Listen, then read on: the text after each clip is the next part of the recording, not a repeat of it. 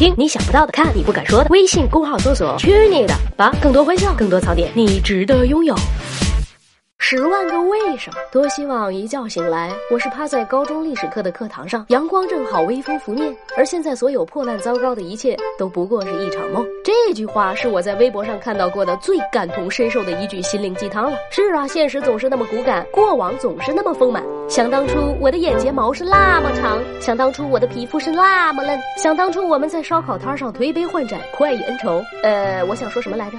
哦，对，人们为什么总喜欢怀旧呢？就是因为遥远。的过去看起来如此美好，那么又是为什么过去的岁月总是那么美好呢？告诉你，你又被大脑骗了。不是过去总那么美好，而是大脑只会记住过去那些美好的事情。记忆就像是一家唱片店，新歌不管是好是坏都要卖的，却只会保留那些最经典的老歌。同样的道理，我们习惯忘记过去的不愉快，所以记忆里保存的都是往日的美好喽。所以过得不开心、过得疲惫的时候，就会经常去怀旧喽。科学家们将此称之为怀旧的偏好。谁能拒绝美好温暖的事物呢？不过在这里要告诉大家，朋友聚会怀怀旧，适度即可，凡事过犹不及呀。如果过于相信。过去总是要比现在好的话，人们就容易抵触当下积极的改变。举个最简单的例子啊，总觉得前女友好，你还怎么继续谈恋爱呀？